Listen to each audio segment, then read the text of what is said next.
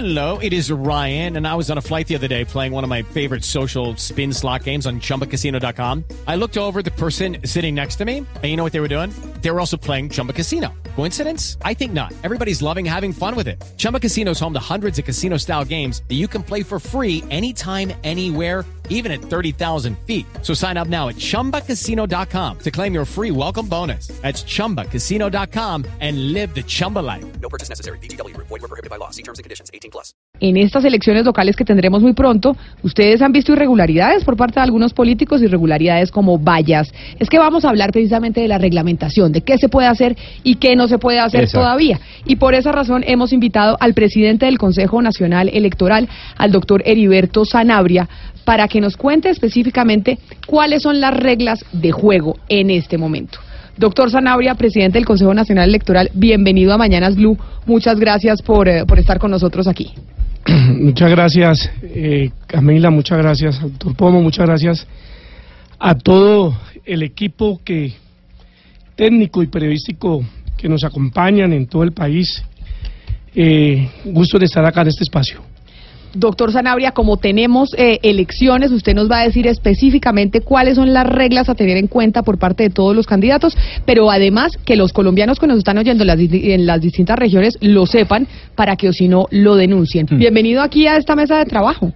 Bueno, no, muchas gracias. Este es el mundo noticioso y necesitamos fundamentalmente es que la ciudadanía y la gente esté bien informada, no importa de dónde provenga la noticia. Doctor Sanabria, como le decía el doctor Pombo a los oyentes, queremos conocer eh, si, con- si saben de algunas irregularidades de candidatos alrededor eh, del país. En este momento, hoy, que estamos en marzo, finalizando este mes, ¿qué no pueden hacer los candidatos? ¿Qué- o sea, porque hemos visto fotos de vallas, hemos visto fotos de volantes. ¿Qué es lo que está prohibido hoy para los candidatos que están en política? Bueno, lo primero que le tenemos que informar al país es que todavía no hay candidatos. Eh, lo que hay son precandidatos. Ah, o sea, que está mal como estamos usando el lenguaje. Hay precandidatos. ¿Cuándo hay candidatos? Hay dos etapas en el, en el momento en que hay candidatos. La primera etapa será aquellas personas o precandidatos que sean escogidos y avalados en las consultas populares que se van a realizar el 26 de mayo. Esas consultas eh, son de dos tipos. Unas son eh, eh, interpartidistas y otras son partidistas. Las partidistas son las que eh, convocan los partidos para que en el interior de esas organizaciones se escojan entre la misma militancia eh, los candidatos a alcaldías o gobernaciones o consejos asambleas. Y las interpartidistas es en la que participan candidatos que ya no representan a la misma colectividad, sino a varias organizaciones políticas que se van a las urnas para que entre ellos eh, escojan un candidato de coalición. Pero en ese sentido, pues, discúlpeme lo interrumpo, presidente eh, del Consejo Nacional Electoral, si tenemos precandidatos, quiere decir que en este momento los colombianos no tienen por qué estar viendo ni fotos, ni volantes, ni vallas de nadie que esté en campaña. solamente está permitido por el Consejo Nacional Electoral eh, para aquellos precandidatos de las agrupaciones políticas u organizaciones de ciudadanos que hayan solicitado al Consejo Nacional, hayan notificado al Consejo Nacional Electoral que van a asistir a la consulta del 26 de mayo. Quien no esté eh, registrado ante el Consejo Nacional Electoral para participar en la consulta no puede hacer campaña, sino solo a partir de que se inscriba como candidato y eso será a partir del 26 de junio. ¿Y qué pasa, por ejemplo, con esa campaña disimulada, cuando le quieren hacer la leguleyada y partirle el pescuezo a la ley? Entonces, sacan un libro y ponen una valla y dicen, yo acabo de sacar un libro y resulta que ese que sacó el libro es candidato. O, por ejemplo, ponen una valla sobre un tema que obviamente va a ser de discusión en medio de las elecciones y dicen, no, yo no estaba eh, haciendo campaña por mí, sino simplemente pagando una valla para un tema que seguramente va a ser eh, discutido en medio de las elecciones. ¿Ahí qué pasa? Esa es una campaña publicitaria anticipada que está prohibida por la ley.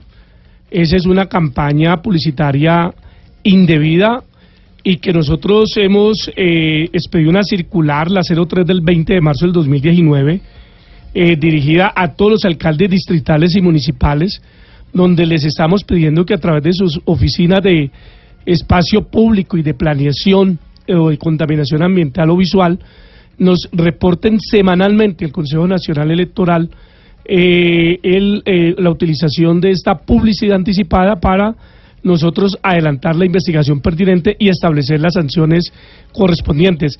Candidatos, movimientos políticos, organizaciones políticas que no vayan a participar en las elecciones, eh, perdón, en las consultas del 26 de mayo no pueden hacer ningún tipo de publicidad o candidatos o precandidatos que estén adelantando campaña anticipada y que vayan ya definidos a las elecciones del 27 de octubre, no pueden hacer campaña publicitaria anticipada, solamente al partir del momento de su inscripción, que es el 26 del mes de junio. Doctor Zanabria, doña Diana, usted tiene una pregunta para el doctor Zanabria precisamente sobre esa publicidad extemporánea que estamos viendo. Pues sobre las vallas de Claudia López en Bogotá. Eh, alguien le preguntó, creo que fue otra candidata, le preguntaba en Twitter el fin de semana si sus vallas eran o no legales y ella le contestó que sí, porque ellos van a hacer una consulta. Pero entonces otro tuitero le contestó, no porque lo suyo no es consulta eh, en la fecha, sino encuesta. ¿En ese caso se puede o no se puede? Sí se puede. Sí se puede. Eh, la eh, precandidata Claudia López eh, hizo la consulta previamente. Ellos tienen un mecanismo de escogencia y es la encuesta y con la circular y la resolución del Consejo Nacional Electoral en esos casos permite que puedan promocionar su precandidatura. Magistrado, pero entonces esto quiere decir que sí podemos ver vallas, sí podemos ver publicidad solo de los precandidatos, que vayan a una encuesta o que vayan a una consulta en mayo. ¿Cuántas consultas habrá en mayo? En Bogotá sabemos que ninguna, pero en el resto del país. No, eh, solamente tenemos en el momento eh, una preinscripción, una solicitud. La mayoría de los partidos nos han solicitado ese programa y se les autorice consulta, pero el Consejo Nacional eh, les otorgó una fecha máxima para depurar esas listas que va entre el 8 de abril al 12 de abril, que sacamos ya la lista definitiva de partidos y movimientos políticos que van a concurrir a la consulta, toda vez que para esa fecha la Registraduría Nacional del Estado Civil nos requiere el listado definitivo para poder imprimir tarjetones, definir cuántas mesas de votación hay en todo el país cuántos jurados se van a requerir. Magistrado, ¿Cuándo se cerraron eh, las inscripciones? ¿Usted ya inscribió su cédula para votar, doctor Pombo? Yo la tengo inscrita hace rato. 1998. Pues me imagino que toda la mesa también la tiene la tiene inscrita. ¿Cuándo se cerraron las eh, las inscripciones de las cédulas? No, estamos en proceso de inscripción. Eh, se cierran tres meses antes de las elecciones, que son en octubre. O sea que estamos hablando más o menos de junio. Hasta junio eh, se acaba de consolidar el censo electoral. En este momento, en cualquier registraduría del país se puede hacer la inscripción de la cédula de ciudadanía. Ah, es decir, si usted no tiene inscrita su cédula, usted va a la registraduría y ahí decide en qué punto quiere votar. ¿En qué punto? Decide en qué punto puede votar, pero que sea pertinente a su lugar de residencia. Porque si inscribe su cédula en el lugar que no le pertenece, eso es un delito que hoy está tipificado con una pena de cuatro a nueve años de cárcel. Hace cuatro años eh, hubo transhumancia electoral, se declararon un millón de colombianos como personas que habían inscrito irregularmente la cédula de ciudadanía. Hoy en día, eh, eso, ese comportamiento es un delito y por lo tanto le hacemos un llamado a los ciudadanos. No inscriba su cédula en el lugar que no le corresponde porque puede estar pisando el Código Penal, que le puede significar de cuatro a nueve años de cárcel. Pero no solamente ese delito, eh, puede estar incurriendo en otro delito que es el falso testimonio. Toda vez que cuando usted inscribe su cédula, firma un formulario y ahí certifica bajo la gravedad del juramento que ese es su lugar de residencia. Y ese falso testimonio incurre en una pena de 6 a 12 años. Pero no solamente es para el ciudadano que inscribe irregularmente la cédula, sino para el que la promueve, el que incentiva, el que lleva a la persona a que inscriba la cédula de manera irregular, también puede cometer un delito. Pero magistrado, eso me lleva entonces a preguntarle sobre unos datos que son de ustedes del Consejo Nacional Electoral bastante preocupantes. Usted sabe que en este programa, en Mañanas Blue Colombia está al aire. ¿Por qué razón? Porque tenemos nuestra mesa de trabajo en diferentes partes de Colombia. Y me voy a ir para el norte del país, en donde está en Barranquilla mi compañero Oscar Montes, que ya le va a hacer una pregunta. Pero Oscar, es que le voy a decir lo siguiente con datos del Consejo Nacional Electoral a propósito de la transhumancia. Mire, por ejemplo, en Bolívar, en el departamento de Bolívar, en Cartagena, su capital, hubo un aumento de inscripción de cédulas del 302%.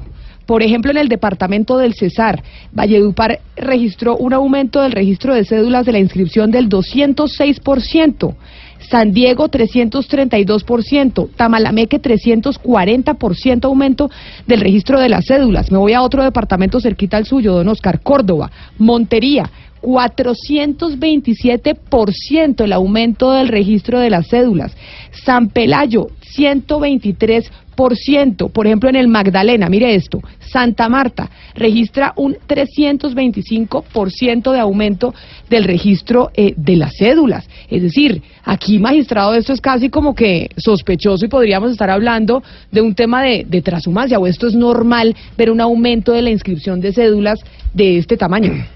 No, no es normal con relación al censo poblacional que nos entrega el DANE y en comparación a las elecciones de hace cuatro años hay un aumento sospechoso, por ello el Consejo Nacional ya emprendió unas eh, misiones y unas medidas cautelares y hemos eh, suscrito un convenio con la Fiscalía General de la Nación para eh, proceder inmediatamente en operativos especiales en esos municipios que eh, tienen un aumento eh, sospechoso, inusitado. Magistrado, pero, pero digamos, en estos casos, cuando por ejemplo en el caso de Montería hay un crecimiento del 427%, la sospecha se da porque es inusual, digamos, la inscripción de cédulas. Pero ¿por qué no podría pensarse, haciendo de abogado del diablo, que hay una motivación, que hay muchos candidatos, que digamos que el- electoralmente hay una gran motivación para que la gente vaya a votar y esté inscribiendo de manera masiva eh, la, la cédula. Le, pongo un escenario, obviamente que es un escenario que, que, que es- hace parte de la, de, la discusión. ¿Por qué se parte de la sospecha y no se parte de que de pronto se, se ha hecho una, un, una- una- gran, un gran trabajo para motivar al votante a, a elegir, a- a votar? Sí, efectivamente, una de las misiones que tiene el Consejo Nacional es promover la participación ciudadana, derrotar el abstencionismo. Eh, esa es la misión, eh, motivar la participación democrática y política de los ciudadanos. Por ello, nosotros, cuando se presenta este aumento aparentemente sospechoso, lo que hacemos es ir a verificar que efectivamente esa persona reside en ese municipio, tiene su vivienda en ese municipio, trabaja en ese municipio, estudia en ese municipio, nació en ese municipio o tiene sus servicios de salud en ese municipio. Por ello nosotros cruzamos el número de cédula con las bases de datos que nos facilita el DANE, que nos facilita el DPS o eh, el, el CISBEN, que nos facilitan las oficinas de registro y catastro y desde luego la residencia laboral o académica. Si la persona reúne cualquiera de esos tres elementos, pues está habilitada para votar ahí. Pero Doctor si no Sanabria, pero ¿en reúne esos momento- elementos, se declara transhumante. ¿En qué momento se tipifica la transhumancia? O sea, de- para que el elector sepa exactamente en qué momento está tipificado el delito de transhumancia. Cuando no vive en el lugar donde va a votar, cuando no trabaja en el lugar que va a votar, cuando no estudia en el lugar que va a votar, Ok. cuando no tiene su residen- eh, cuando no tiene su lugar de nacimiento en el lugar que va a votar. Pero mire, por es, el mismo, es el mismo trasteo de votos. Es decir, es el mismo trasteo de votos. Es el mismo trasteo de voto y lo que queremos evitar es que personas que no viven en un municipio estén decidiendo por los que viven en ese municipio, escogiendo el alcalde o la autoridad de un municipio en el que no va a vivir los cuatro años. eh, o sea, traducción, transhumancia igual a trasteo de votos, para decirlo en lenguaje un poco más, eh, más nuestro. Así es, Pero, pero mire, del norte del país me voy a ir al sur, en donde está don Hugo Mario Palomar, don Hugo Mario, viendo, por ejemplo, en el sur del país, lo que pasa en el departamento de Nariño. En Córdoba, en Nariño, 1.431% aumento de inscripción de cédulas y en Pasto 647%. Pero si me voy a Cali, donde usted está, don Hugo Mario, en el Valle del Cauca, en su capital en Cali, 272%. Es decir, sí es escandalosa, Hugo Mario, estas cifras que estamos viendo de aumento de registro de las cédulas. Sí, también en otros municipios del Valle del Cauca, Camila, en donde según la misión de observación electoral hay un incremento sospechoso de personas inscribiendo cédulas, el Dobio, en Sermanuevo, Bolívar, La Cumbre, Versalles y Andalucía, pero en, en algunos de estos municipios, incluso eh, magistrado Sanabria, eh, hay más hay hoy más cédulas inscritas que población, es decir, más personas han inscrito su cédula que habitantes eh, eh, de la población. ¿Qué, ¿Qué, se hace en esos casos? Bueno, Hugo Mario, un cordial saludo. Efectivamente, nosotros, caso del Valle del Cauca y especialmente en el norte del departamento, ya tenemos unas alertas eh, preocupantes. En el caso, por ejemplo, del municipio de Argelia, donde hay más electores que habitantes hay más votantes que habitantes. En, el caso en Cundinamarca, Chuachí, donde también tenemos más votantes que habitantes. Eh, hoy le acabamos de decir a la misión de observación eh, del proceso de paz de la ONU eh, que nos preocupa enormemente la incidencia que hemos podido detectar y que tenemos ya algunas alertas de los grupos al margen de la ley, de disidencias de la FARC, del ELN, de microtráfico, del narcotráfico, de las bandas criminales, de las autoridades locales, departamentales, de servidores públicos, que están incidiendo en el proceso de inscripción de cédulas, en la financiación de las campañas. Por ello, le hemos solicitado a la ministra Nancy Patricia Gutiérrez, al presidente Iván Duque y a la, y a la misión europea eh, electoral y a la OEA y a la ONU que nos eh, acompañen en este proceso porque es preocupante eh, la incidencia que están tomando no solamente los actores de la vida política local normales, sino otros actores que están al margen de la ley y que están desde ya financiando este tipo de actividades. Ya tenemos, Hugo Mario, misiones especiales en estos municipios para poder corroborar que si se trata de una inscripción irregular o no de cédulas. Pero mire, me voy a otro lugar del país en donde está también la mesa de trabajo, en Antioquia. Uno nunca se imaginaría, Ana Cristina, que en Medellín lo tuviéramos también en alerta con 701% de aumento del registro de las cédulas. O sea, en Medellín, la capital de Antioquia, teniendo pues esta alerta roja por parte del Consejo Nacional Electoral. Sí, ahí eh, precisamente le quería preguntar al magistrado por dos lugares en especial. Pues uno, Medellín, por ese dato que usted acaba de dar, Camila, porque evidentemente, pues uno dice, es muy distinto cuando se habla de un pueblo que es lejos de un centro de poder, hablar de una ciudad capital, es decir, donde, donde está la Alpujarra, donde está la, todas las secretarías, la alcaldía, gobernación, etcétera. Una preocupación es por Medellín y la otra preocupación es por el departamento del Chocó. ¿Por qué? Porque, eh, pues según el, el CNE, pues eh, hay una alerta muy preocupante en el Alto Baudó, mm, Alto Baudó de 860% eh, de porcentaje de aumento en inscripciones y coincide un poco eh, también con las alertas de la MOE, que dice que hay pues eh, municipios con una desproporción de inscritos como Certegui, como Nuquí, como Ojayá. Entonces hay esos, esas dos preocupaciones, una por Medellín y la otra por Chocó.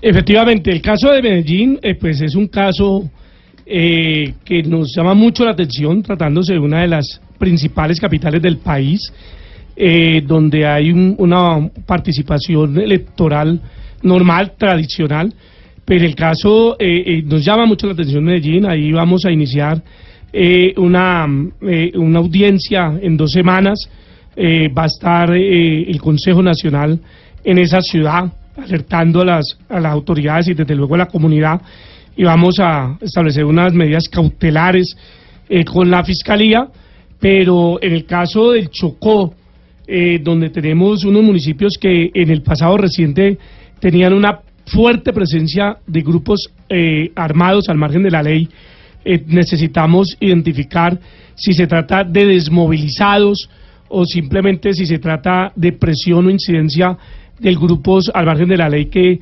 quieran desde ya poder eh, ser eh, actores determinantes en el proceso electoral. Pero ya que Ana Cristina menciona a la misión de observación electoral, a la MOE, tenemos en línea también a su directora, a la doctora Alejandra Barrios. Doctora Barrios, bienvenida mañana. A usted. Eh, muchas gracias también por atendernos el día de hoy.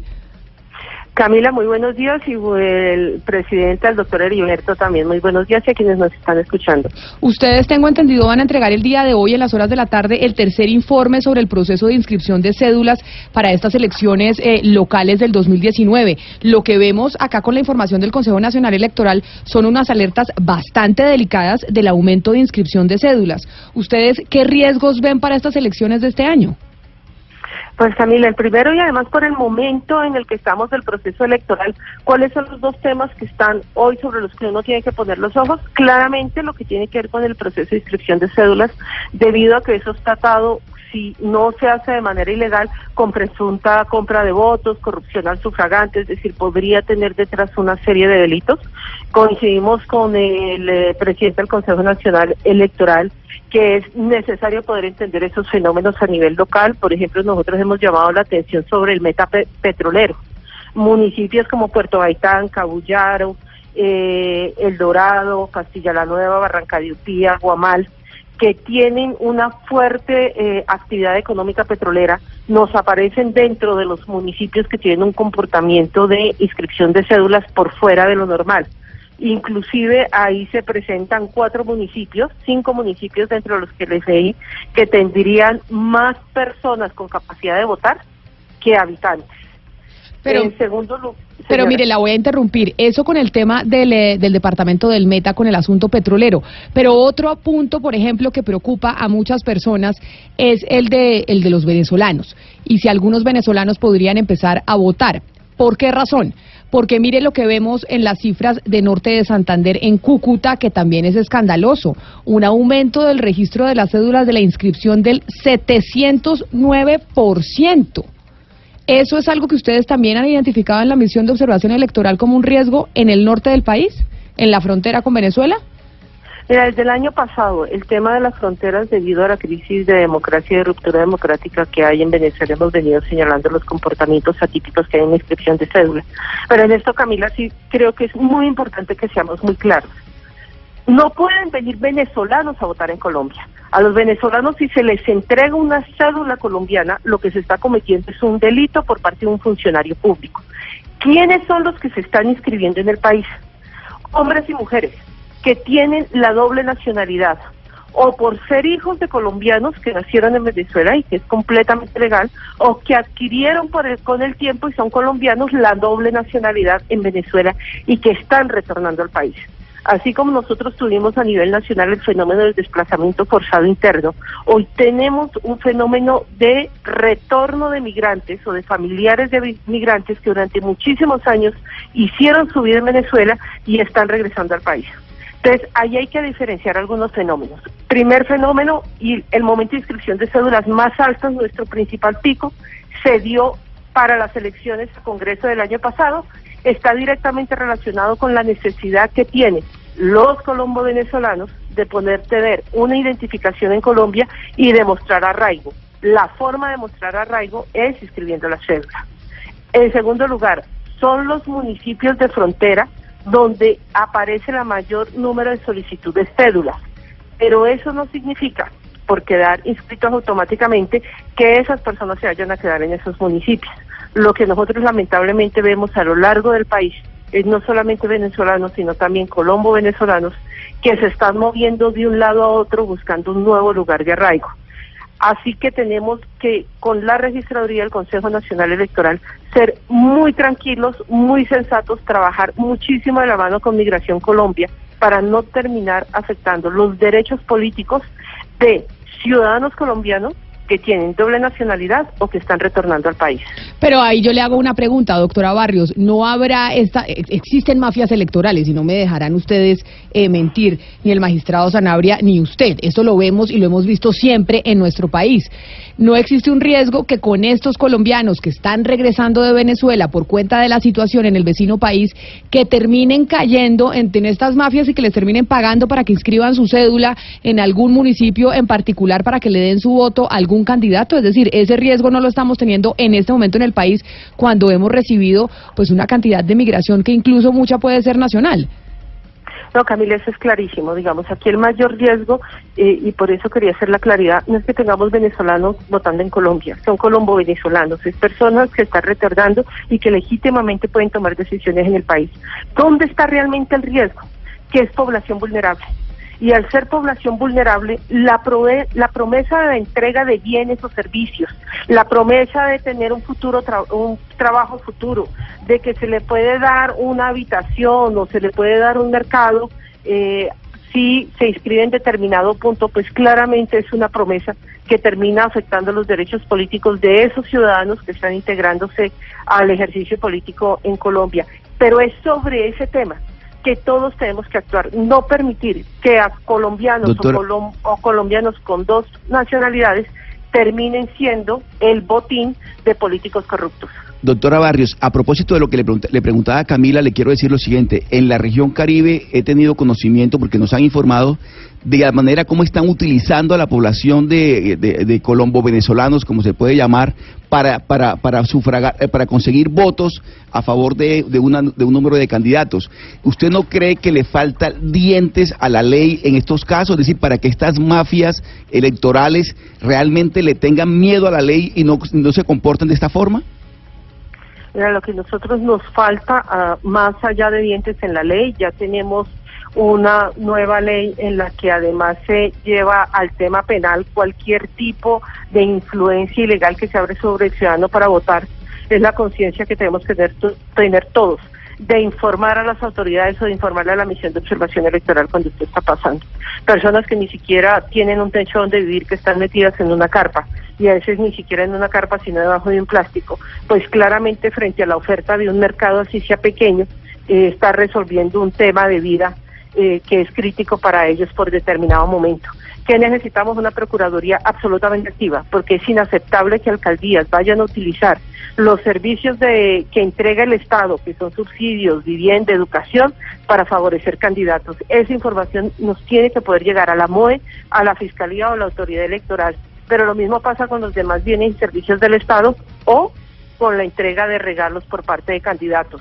Además que está prohibido. Hoy ningún candidato Puede dar regalos. ningún regalo. Ni, o sea, a- ni lechona, ni tamal, ni camiseta, Ni ni, colores, ni nada. Eso que veíamos la rifa de los microondas, la lavadora, la nevera, la bicicleta, los patines, se acabó en este proceso electoral. Es penal y ahí nomás estamos esperando que nos envíen las fotos de cómo van entregando mercados para nosotros podérselas entregar a la fiscalía. Pero permítame entonces preguntarle al doctor Sanabria. Doctor Sanabria, ¿ustedes en el Consejo Nacional Electoral tienen alguna línea o algún instructivo de denuncia para la ciudadanía? Es decir, si en el país usted está en Chocó, está en Antioquia, está en el Valle del Cauca y ve este tipo de cosas que nos explica la doctora Barrios que no se pueden hacer, ¿a- ¿con quién se comunica? ¿A quién le dice? Bueno, es, es una buena oportunidad para invitar a todos los oyentes, a los colombianos, a que nos envíen las pruebas por todos los medios que tenemos. Tenemos eh, nuestra página www.cne.gov.co. Desde luego, en mi caso, no tengo ningún inconveniente en entregar mi número telefónico de WhatsApp 313-263-5540. Directamente contesto, directamente recibo las fotos. Pero usted Y- muy osado decir Sí, aquí claro. públicamente su los teléfono. servidores, los, los servidores públicos somos eso, servidores públicos. Para eso nos pagan, para atender a la comunidad. Yo no trabajo en una empresa privada, yo trabajo en una empresa pública, me debo a la comunidad y por ello mi número telefónico usted lo encuentra en mis páginas, en mis redes sociales y resuelvo personalmente. Entonces repita el número. 313-263-5540. 313-263-5540. Ahí la gente le El, puede enviar el la Heriberto. Sanabria directamente les contesta. Pero mire, eh, magistrado, se, se ha dicho muchas veces que el Consejo Nacional Electoral es un ente político y que a ustedes los ponen los partidos políticos. ¿A usted lo puso qué partido? Yo toda la vida he militado en el Partido Conservador. O sea, usted como el doctor Pombo, godito, godito, azul, azul. Tiene una pinta de, de- de sacerdote, Ave María, lo felicito. Pero entonces la gente, como sabe y dice, el Consejo Nacional Electoral es político. Entonces yo mando mi denuncia, mando las fotos, mando las pruebas y pues al final ahí no va a pasar nada, porque No. ellos obedecen a los políticos y a los partidos. Sabe que no fíjese que los magistrados del Centro Democrático, por ejemplo, eh, que día eh, propusieron una medida cautelar contra un, un precandidato del Centro Democrático en la ciudad de Medellín. Esa es una muestra de que ahí no se toman decisiones políticas, sino constitucionales y jurídicas. Eh, para la muestra un botón, le aprobamos a la UP eh, su personalidad jurídica. Eh, para la muestra un botón, aprobamos y reglamentamos el estatuto de la oposición.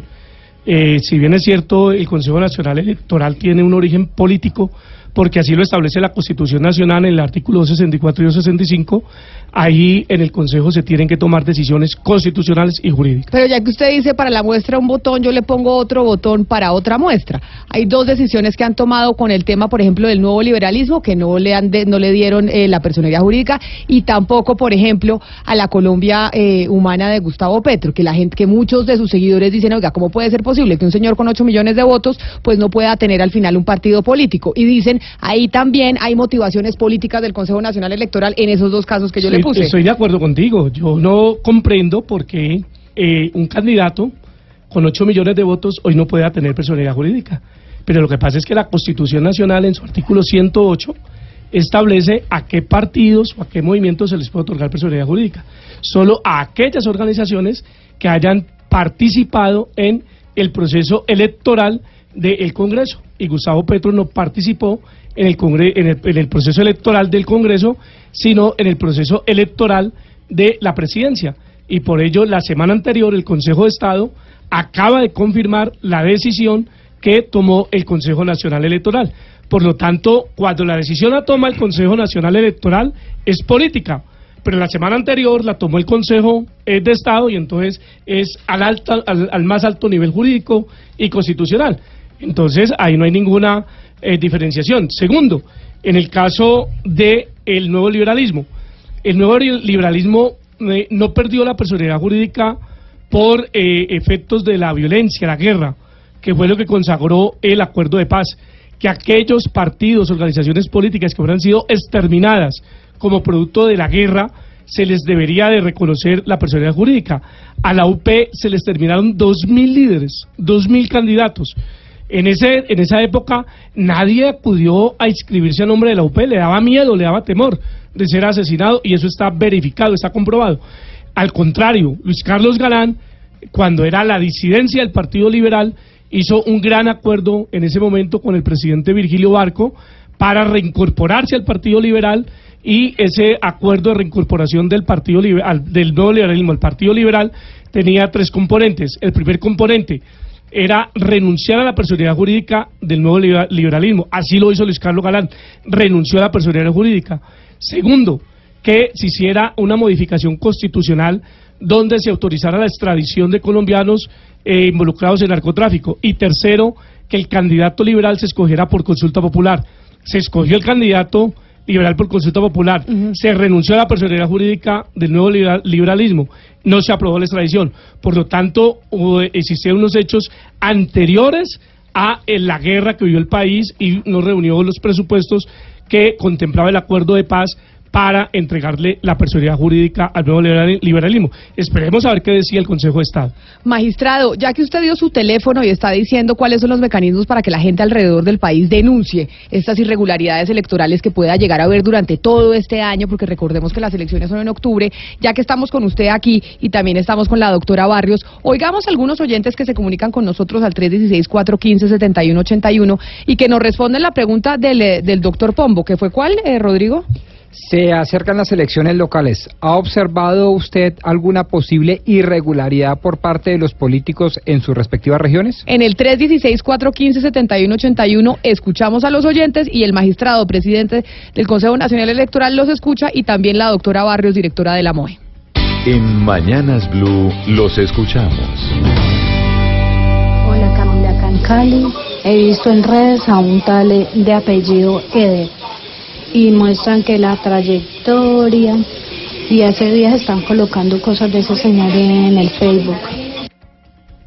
Ahí, por ejemplo, en Facebook pueden los candidatos en redes sociales. En redes sociales sí pueden los candidatos empezar a hacer su campaña a pesar de que ya nos enseñaron que son precandidatos. no candidatos. Hace, hace un par de semanas la Corte Constitucional nos convocó a una audiencia eh, básicamente para abordar el tema de las redes sociales. Eh, esta es una gran discusión mundial, no solamente en Colombia, eh, justamente la próxima semana estaré en México, donde vamos a discutir con las demás autoridades electorales del continente el tema de las redes, porque se consagra que la red es algo personal, que es de uso personal y quien ingresa a una red eh, pues lo hace de manera voluntaria y autónoma. Sí, porque pues digamos, usted dice, no se puede hacer campaña, no se pueden poner vallas, no se pueden entregar volantes, pero hoy en día pues la mitad de la campaña se hace en redes sociales, entonces todos los volantes y todas las vallas, todos los videos van en Facebook, en Twitter, en Instagram.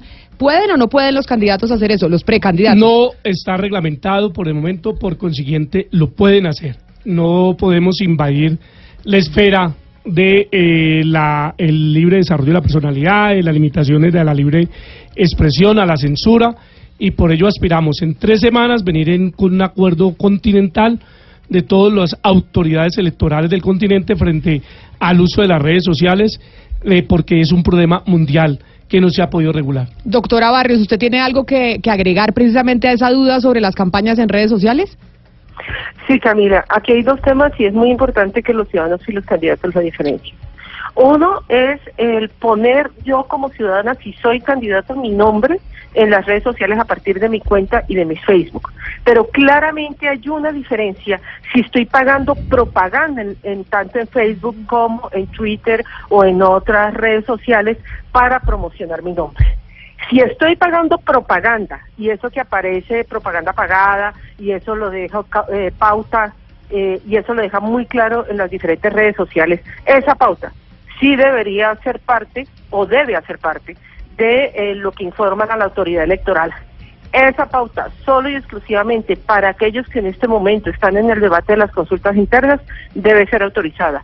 Para el resto de candidatos, si están pautando, lo están haciendo por fuera de la reglamentación electoral. Así en Colombia no hay una reglamentación específica, porque aquí tenemos que tener en cuenta lo siguiente. Lo que pasa en las redes, muchos de los temas que pasan en las redes, ya existe un tipo de reglamentación que se le puede aplicar. Un ejemplo, injuria y calumnia.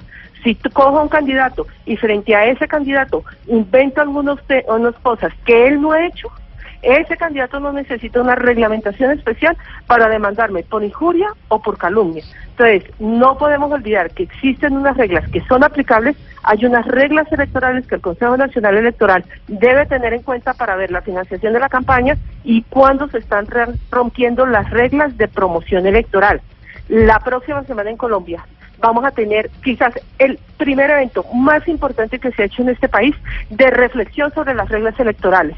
Lo estamos convocando con el Consejo Nacional Electoral, con la registraduría, va a estar la ministra, vienen expertos internacionales, viene gente de México, viene de Twitter, de Facebook, porque vamos a hablar de los temas de comunicación en los procesos electorales, las reglas electorales en Colombia, el tema de seguridad en Colombia frente a los nuevos conflictos y vamos a tener 150 expertos eh, una tercera parte de ellos provenientes de diferentes países de América Latina a compartir con nosotros esas experiencias. Pero entonces para tener claridad, y acá que los tengo a los dos, es decir, si un precandidato usa su Twitter, su Facebook, su Instagram personal para poner sus temas de campaña, se puede, pero si ya le paga, porque es que usted en Facebook puede pagar publicidad, cuando usted paga, ahí ya sí lo pueden, eh, le lo pueden sancionar, eso sí no lo puede hacer. Estamos de acuerdo con Alejandra, es así de clarísimo y no solamente el candidato puede ser sancionado, sino también la empresa.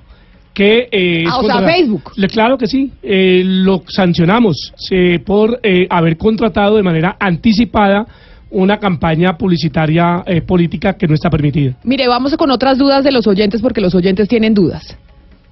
Camila, en ese caso los candidatos que son elegidos por determinado municipio pero no viven en él, también están haciendo transhumancia porque no son del lugar donde se hicieron elegir. ¿Tiene razón la oyente? Tiene total razón. Eh, la ley establece que debe de demostrar su residencia permanente y continua un año antes a el día de elecciones. Y vamos con otro oyente que tiene otra duda antes de Hugo Mario que tiene una pregunta. Hola, buenas tardes. Mi nombre es Jefferson Aristizábal. Eh, estoy en Medellín. Yo quería eh, opinar, opinar no, preguntar algo sobre el tema que están llevando con lo de la inscripción de la cédula. Yo vivo en Medellín, mi cédula la, la saqué en Envigado, efectivamente allá me quedó inscrita la cédula para votar, entonces yo ahí estaría incurriendo en el delito. Pues, quisiera saber eso, que me lo aclararan. A ver, magistrado, aclárele porque la gente entonces dice, ahora estoy cometiendo un delito. Vive en Medellín. Votó en Envigado hace cuatro años. E inscribió la cédula. No, se cambió a Medellín. Se cambió y tiene, su cédula. y tiene la cédula en Hace- Envigado y dice, oiga, yo quiero votar ahora en Medellín en tanto que estoy viviendo en Medellín. Eh, debe de inscribir su cédula en Medellín porque el propósito es facilitarle al ciudadano el lugar más cercano a su residencia para poder eh, votar. O Además- sea que la gente que vive en Chía no puede votar en Bogotá. Eh, y la eh. gente que vive en Bogotá no puede votar en Chía, porque va a haber mucha gente de Chía que viene y vota por el alcalde de Bogotá y debería votar es por el Por el alcalde, de de Chía, re- re- recuerde que ese alcalde es el que tiene que solucionar problemas de servicios públicos, acueducto, alcantarillado, educación, seguridad. Entonces es permitirle a los que viven en esa localidad definir quiénes son sus autoridades y no a los vecinos. Alejandra Barrios quiere decir algo sobre este tema eh, referente al oyente. Sí, y para dejarle claridad al oyente si entendí bien su pregunta. El oyente sacó la cédula del Envigado. Él tiene su cédula, apenas uno inscribe, eh, saca su cédula, queda inscrito automáticamente en el municipio donde sacó la cédula. Te voy a poner un ejemplo, yo soy caleña, pero saqué mi cédula por primera vez en Bogotá. Ahí yo tendría mi cédula inscrita en Bogotá. Pero si yo me devuelvo a vivir a Cali, no significa que estoy corriendo en una ilegalidad. O vivo en Cali, o tengo mi residencia, o trabajo allá o estudio. Lo que yo hago es inscribir mi cédula en Cali. Cuando el Consejo Nacional Electoral cruce la base de datos o con la Seguridad Social, que es la base de datos de ADRI, o con el CISBEN, que es para mirar si tengo subsidios, o con ANSPE, que es para mirar el tema de pobreza, eh, o con la base de datos si pudieran tener acceso, que no han tenido acceso, de todo el sistema educativo. Podría decir Alejandra Barrios, efectivamente es un estudiante que está en Cali, no obstante tenga la cédula numerada en Bogotá. Entonces no estaría cometiendo ningún tipo de delito. ¿Cuándo se comete un delito? Cuando ni vivo, ni trabajo, ni tengo ningún tipo de relación en ese municipio y hay alguien que me está ofreciendo un bien, un servicio o me está pidiendo el favor de que vaya chévere y vote por su primo eh, para favorecer a determinado candidato. Ahí es donde nos tenemos que cuidar muchísimo, porque el Consejo Nacional Electoral cruza esas bases de datos y frente a esas bases de datos lo que tendría que hacer es empezar todo el proceso de anulación de cédulas y la cédula tendría que devolverse al lugar anterior de inscripción. Pues muy interesante. Vamos a estar allá en ese evento, eh, doña Alejandra Barrios, para saber exactamente cómo debemos prepararnos para estas elecciones de octubre. Directora de la MOE, Misión de Observación Electoral, muchas gracias por haber estado con nosotros aquí en Mañanas Blue. Feliz tarde. No, Camila, siempre un placer. Ustedes saben que acompañarlos para nosotros y en el tema de redes sociales, además que han que hemos tenido también la oportunidad de acompañarlos con nuestro experto en el tema, eh, dialogar con los ciudadanos siempre para nosotros es súper importante en materia electoral. Y bienvenidos al evento del 4 y 5 y a los ciudadanos interesados en los temas electorales. Allá estaremos, claro que sí. Magistrado Heriberto Zanabria, presidente del Consejo Nacional Electoral, qué placer haberlo tenido acá. Todo este año lo vamos a molestar, ¿no? Con el mayor de los gustos, aquí estar en este espacio por donde me requieran. Eh, Camila, Pero primero gracias. aquí. Aquí, claro. pero- primero aquí, claro. claro con- que sí. y con su teléfono. Exacto. Y con mi teléfono, línea abierta. 12 del día, 56 minutos. Será el presidente del Consejo Nacional Electoral, el doctor Heriberto Zanabria.